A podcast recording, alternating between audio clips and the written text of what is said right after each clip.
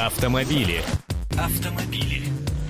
Вы смотрите и слушаете нас в прямом эфире теле и радио «Комсомольская правда». С вами Павел Филиппов. Добрый день всем.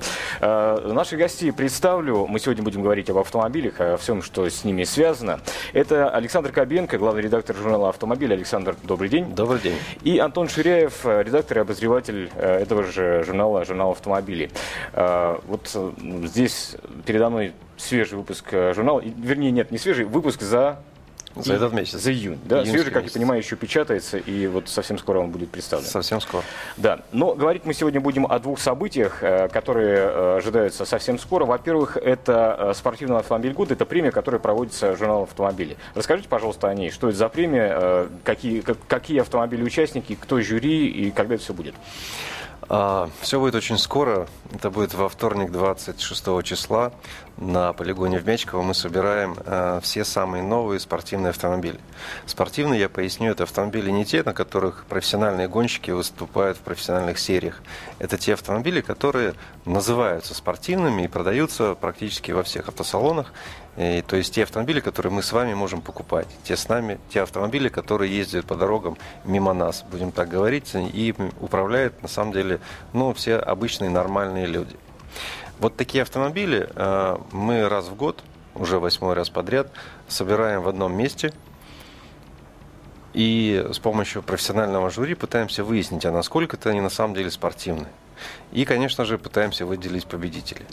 Ну, как я понимаю, там три категории существует, да? Ну, безусловно, все понимают, что, скажем, есть спортивные версии у Volkswagen Гольфа и спортивный ав- автомобиль а, под названием Porsche или Ferrari, он однозначно спортивный, и между собой им трудно как-то тягаться.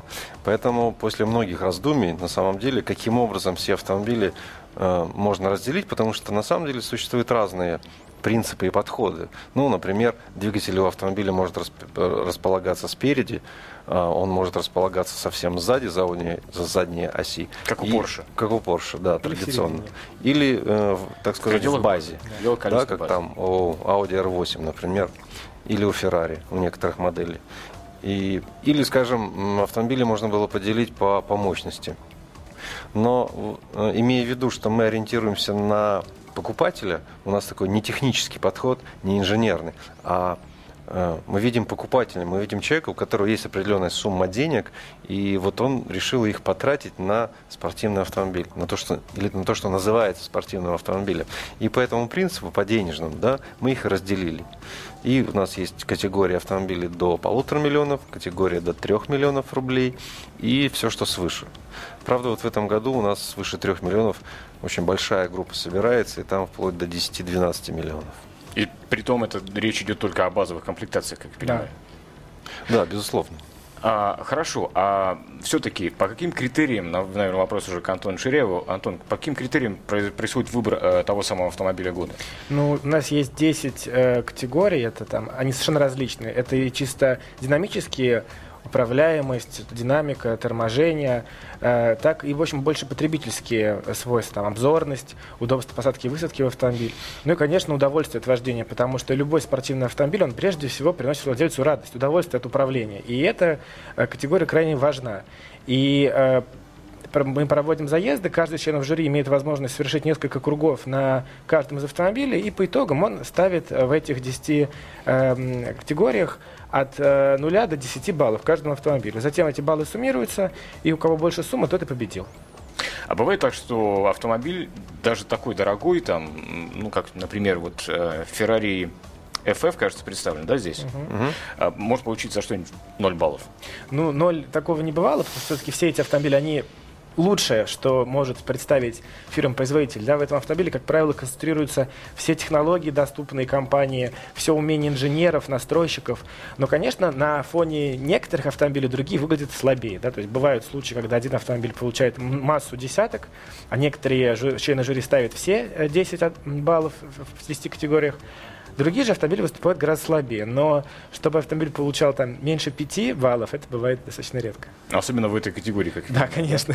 Я бы хотел напомнить для наших зрителей и слушателей э, телефон прямого эфира теле и радио «Комсомольская правда» 8 800 200 ровно 9702. Можете звонить и задавать любые, в общем-то, надеюсь, авто, автовопросы да, нашим гостям. Напомню, сегодня у нас Александр Кобенко, главный редактор журнала «Автомобили», и Антон Ширеев, редактор-обозреватель этого журнала. А, как вообще, давайте немножко в историю, коль скоро у нас премия уже восьмой mm-hmm. раз проводится, да, а, немножко об истории премии поговорим. Как вообще пришла идея вручать премию «Спорткар» год, спортивный автомобиль, а, в такой стране, ну, э, довольно разрозненной. В какой стране? В России. Ну, как известно, известная пословица, с которой никто не спорит, что какой русский не любит быстрой езды. Это факт. Да, поэтому э, любовь наших граждан к спортивным автомобилям, она, я думаю, что неизбывна и не пройдет никогда. И никогда этот класс автомобилей, даже если он перейдет там на электротягу или еще на какую-нибудь модную тягу, э, все равно автомобили этого класса, они, безусловно, останутся. Ну, если, конечно, не выйдут законов, что все едут э, рядом с водителем, с каким-нибудь роботом, который тебя будет вести, куда ты ему скажешь.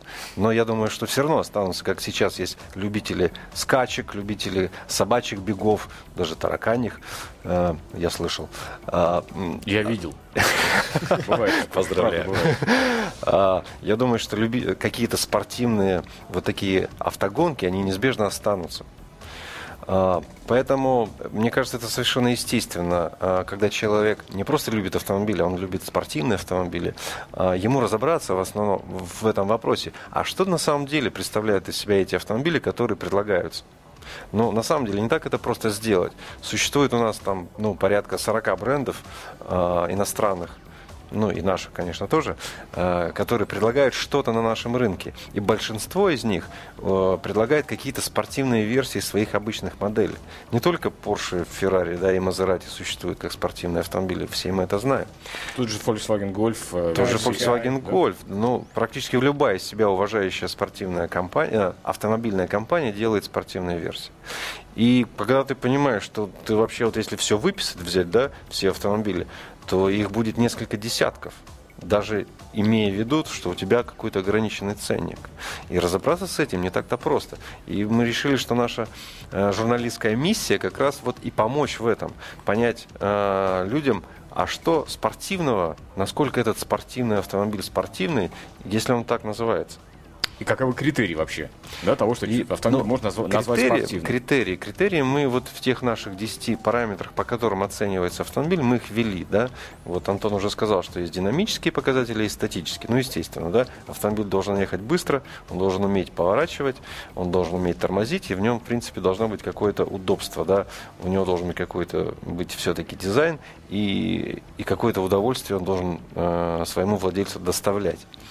И э, понятно, что принцип понятен. Все новые автомобили, которые пришли за последний год, вот будьте любезны к нам. Вот их собирается, как правило, там от 15 до 25 в зависимости от года. Вот в годы кризиса их было меньше. Сейчас их вот вроде бы мы думаем, что кризис прошел, а следующий не наступит. А их стало больше. Их сейчас будет больше 20 у нас. Вопрос следующий. Кто оценивает?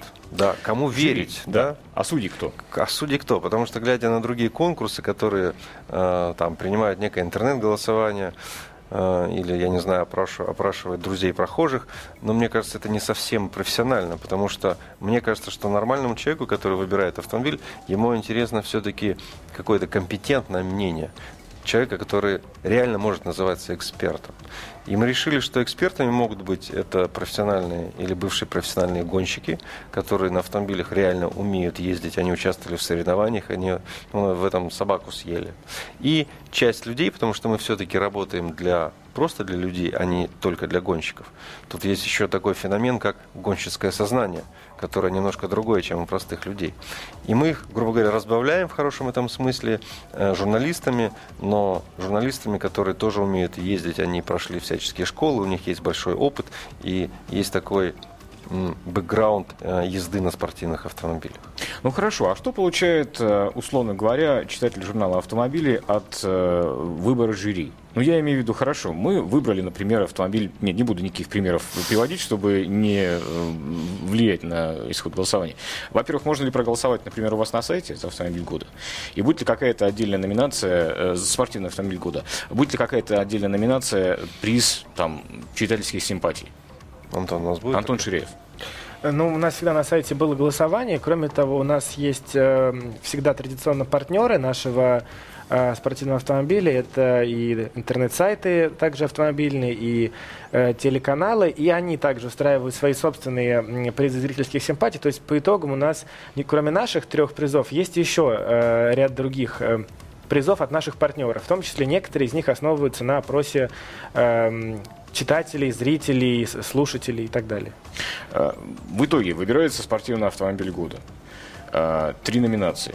Да, вот основные три категории. Вернее. Три категории. Э, что этот автомобиль получает? Дилер что-то получает? Он получает формальный приз в виде совершенно уникальной статуэтки, которая была нами вот в самом начале, как в 2005 году придумана такой эскиз. Это не то, что кубок, купленный в магазине, это такой специальный приз, довольно красивый, сделанный руками. А, и, в принципе, все. Он просто отмечается как победитель. И по результату теста мы этого я бы назвал все-таки его супер тестом.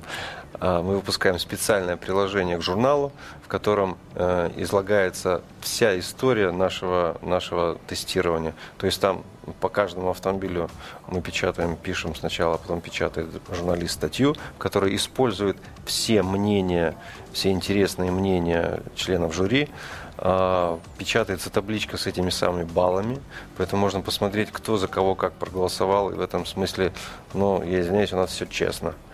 А, и все характеристики, все параметры, и человек получает такой хороший журнал, в котором а, вот эти все новые автомобили представлены и описаны.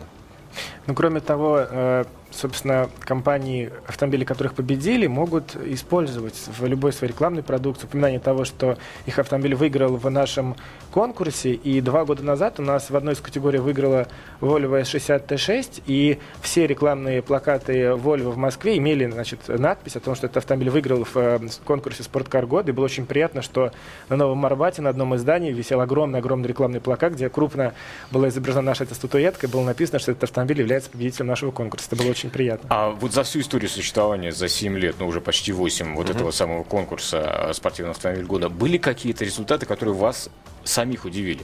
Ну, я имею в виду, что проголосовали жюри, э, профессионально проголосовал за автомобиль, э, за который никто не ожидал, что проголосует. Ну, была некая неожиданность. Вот э, в категории до полутора миллионов у нас два года подряд побеждает такой автомобиль, казалось бы, не со спортивным названием «Шкода». У нее есть версии, которые они называют РС. В одном случае это была Октавия, в другом случае Фабия, э, которые победили. И это было весьма неожиданно, потому что там были другие э, кандидаты и претенденты, да, но вот все решили, что Шкода делает такие спортивные версии, которые вот в своем классе, получается, по параметру, особенно цена-качество, просто беспрецедентная. И это было удивительно. Меня часто удивляют результаты, скажу откровенно. И особенно, ну, если в старшем классе все проще, там часто ты видишь какую-то машину, которая вроде как нравится всем больше, и самому она тебе нравится больше, то вот в двух младших классах, особенно в среднем, э, собираются очень интересные автомобили, совершенно разные. И ты ожидаешь, например, победы от одного автомобиля, а выигрывает Volvo, или в прошлом году выиграла Infiniti M, которая понравилась всем не только как просто спортивный автомобиль, а как очень комфортный, большой, солидный седан, который, помимо всего прочего, очень хорош и э, в, при динамической езде. И для меня, например, это было сюрпризом, но жюри виднее. Возвращаясь к той самой формуле, с которой мы начинали, какой русский не любит быстрой езды. Все-таки, хорошо, здесь в Москве дороги прекрасны для спортивных автомобилей, ну, в том числе. А как по России, как, э, есть ли какой-то, не знаю, там, опыт эксплуатации э, довольно, причем дорогих автомобилей, которые называются спортивными, э, не знаю, ведь попадешь ямой в колесо, мало не покажется, особенно на приличной скорости. На самом деле э, ситуация не так э, печальная, как кажется. Потому что спортивный автомобиль это не значит, что он обязательно очень низкий и очень жесткий. Ну, даже с жесткостью, если разбираться, да, то спортивная жесткость, она э, отличается от некой гражданской жесткости автомобиля, потому что, например, Porsche как спортивный автомобиль вроде бы очень жесткий. Но эта жесткость такова, что ты себя чувствуешь совершенно спокойно на всяческих э, ухабах и неровностях, да, просто подвеска отрабатывает эту жесткость, да, а автомобилю, грубо говоря, ничего нет и не бывает. Или, например, есть автомобиль, правда, его давно уже не было у нас, э, и он вот только опять начинает вновь выпускаться, Dodge Viper, у которого вообще рамная конструкция. И ты на нем ездишь просто по таким, я лично это делал, по таким э, шпалам и по таким рельсам, да, что казалось, что сейчас все должно развалиться, потому что все так вроде бы тряслось и гремело, А нет, но держится, с автомобилем да? ничего не происходит, и он, ну, рамная конструкция, она есть рамная конструкция. Хорошо. А, Коль скоро мы заговорили о спортивных автомобилях, нельзя не поговорить о вашем втором мероприятии, которое проводится 30 июня этого года в Москве, в Лужниках. А, Фестиваль скорости. Пару слов об этом. Да, не пару слов, можно много сказать об этом, потому что вот э, если мы э, спорткар проводим уже восьмой раз, то фестиваль скорости это наше первое мероприятие такого масштаба. И если на спорткар, э, грубо говоря, на тот полигон, на котором происходит, происходит испытание, мы не приглашаем широкого, большого количества людей, то фестиваль скорости это как раз массовое мероприятие, на которое мы приглашаем всех желающих и всех тех, кто любит реально спортивные автомобили, быструю езду. Потому что там, безусловно, а, будут представлены все автомобили, которые у нас участвуют в спорткаре, и еще несколько десятков абсолютно интересных, э, фантастических раритетных автомобилей, а, которые просто так вообще нигде не увидишь. Ну, Антон сейчас скажет о некоторых из них. Но прежде чем Антон скажет, я напомню, что в руках у меня э, номер июньский э, журнала автомобилей, и свежий номер за июль появится в э, киосках и магазинах уже совсем скоро. Совсем скоро, я Да. думаю, завтра, послезавтра даже.